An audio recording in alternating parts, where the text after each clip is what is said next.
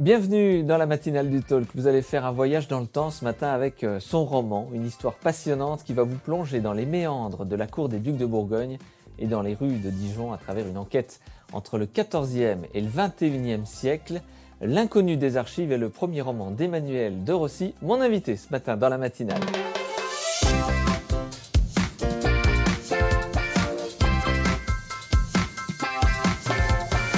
Bonjour Emmanuel de Rossi. Bonjour Vincent. Petite présentation express. Dites-nous qui vous êtes, ce que vous faites dans la vie. Je suis directrice communication pour euh, Eurogerme, donc une entreprise d'agroalimentaire bien connue dans la région.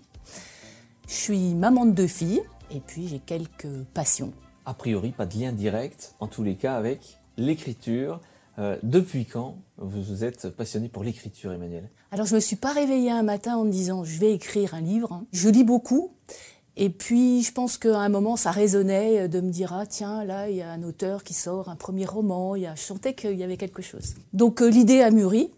Et puis après, ce qui était important, c'était de trouver une histoire, parce que c'est bien d'avoir envie d'écrire, mais il faut avoir quelque chose à raconter. Transition toute trouvée.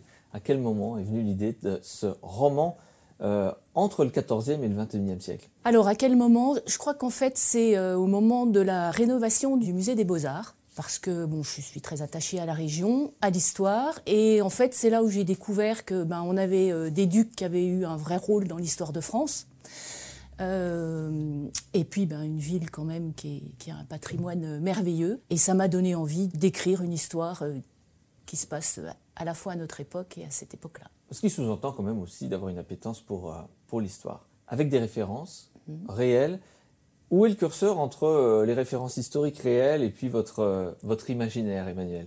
Alors, il y a toute une partie, effectivement, euh, qui est basée sur la réalité historique, parce que ce que je voulais, c'était, comment dire, à travers une histoire, pouvoir peut-être apprendre, enfin en tout cas faire ressortir des faits qui sont réellement arrivés, et puis en même temps faire vivre des personnages, et là pour le coup on entrait plus dans la fiction. Mais vous vous êtes renseigné, vous avez euh, euh, fait un travail de recherche historique avant pour être sûr que tout ce que vous mettiez dans l'ouvrage puisse être éventuellement vérifié ou mis en parallèle. Tout à fait. Alors oui, j'ai beaucoup lu, je me suis beaucoup renseignée et puis j'ai fait aussi euh, relire mon ouvrage par Hervé Mouillebouche, qui est ben, un spécialiste de l'histoire médiévale sur Dijon. Il m'a fait une remarque, il m'a dit, il a lu une première fois, et je pense en tant que lecteur, et il m'a dit, je ne verrai plus jamais l'histoire de la chouette, enfin la chouette de la même façon. Après, il m'a fait des remarques euh, par rapport à la réalité historique, en me disant que de toute façon, en tant que romancier, je pouvais aussi décider d'interpréter certaines, euh, certaines réalités. Évidemment. Alors, qui est cette fameuse inconnue des archives dans votre euh, ouvrage, Emmanuel, cette héroïne alors cette héroïne, c'est la fille d'une grande poétesse euh, médiévale qui a vraiment euh, existé, à la fois la poétesse et sa fille a existé aussi. Et je voulais justement faire ressortir aussi, euh, à travers cette histoire, l'histoire de ces femmes qui avaient un vrai rôle à l'époque. Christine de Pisan, la maman de l'héroïne, a vécu de sa plume à l'époque. Donc, ce qui était quand même un fait assez, assez rarissime. Elle a fait des, des livres pour Philippe le Hardy, le duc de Bourgogne. Euh, donc euh, voilà, elle avait un vrai rôle et j'avais envie aussi de faire euh, ressortir cet aspect des, femmes au Moyen Âge.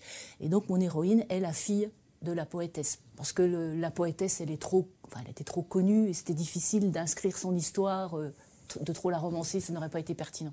Combien de temps vous avez mis, Emmanuel, pour, pour écrire cet ouvrage? Allez, des premiers mots à la plume, à la fin, finalisation, relecture, ça prend combien de temps? J'ai mis 15 ans. J'ai mis 15 ans. Pourquoi? Parce qu'en fait, j'ai commencé le projet il y a 15 ans, en 2008 à peu près, voilà, cette époque par rapport au musée. Et puis, euh, finalement, on a beau aimer le Moyen-Âge, quand on commence à vouloir faire vivre un personnage, on se rend compte que, ben, on sait rien. On ne sait pas comment il bouge, on ne sait pas comment il mange, on ne sait pas. Enfin, voilà, c'est compliqué. Donc, j'ai laissé de côté. Et puis, quand même, c'était là et j'avais envie de, de, finaliser cette, cette aventure. Donc j'ai repris euh, à peu près en 2018, dix ans après. J'ai travaillé un an pour construire le livre, l'histoire, et puis à peu près un an pour l'écrire. Et puis vous avez découvert, évidemment, en cette occasion, le monde de l'édition. C'est facile de se faire éditer? Non. Comment on fait? Alors comment on fait? Ben, Tout bêtement, on envoie ses manuscrits, euh, on regarde les listes d'éditeurs, on envoie ses manuscrits. Alors bon, j'ai pas envoyé à la terre entière, hein, j'ai quand même tenté les grandes maisons d'édition. Bon, déjà en tant que primo-romancier, c'est compliqué. Et je suis tombée pile euh, au mauvais moment. Voilà, au moment du Covid.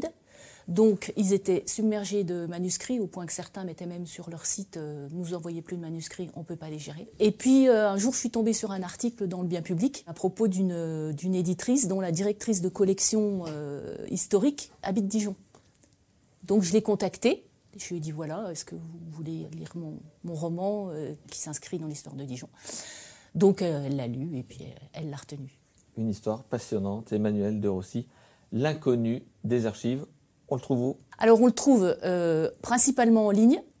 Et là, euh, je suis justement avec euh, l'éditrice à faire la promotion et pour pouvoir le faire référencer aussi en physique dans les librairies de Dijon et que ça soit plus sympathique d'aller l'acheter et de le voir dans les rayons. Évidemment. Dans tous les cas, on vous invite à le, découvrir, à le lire, cet ouvrage avec cette, cette histoire passionnante. Merci Emmanuel De Rossi d'être passé par ce plateau ce matin. C'est moi, merci beaucoup de m'avoir reçu Vincent.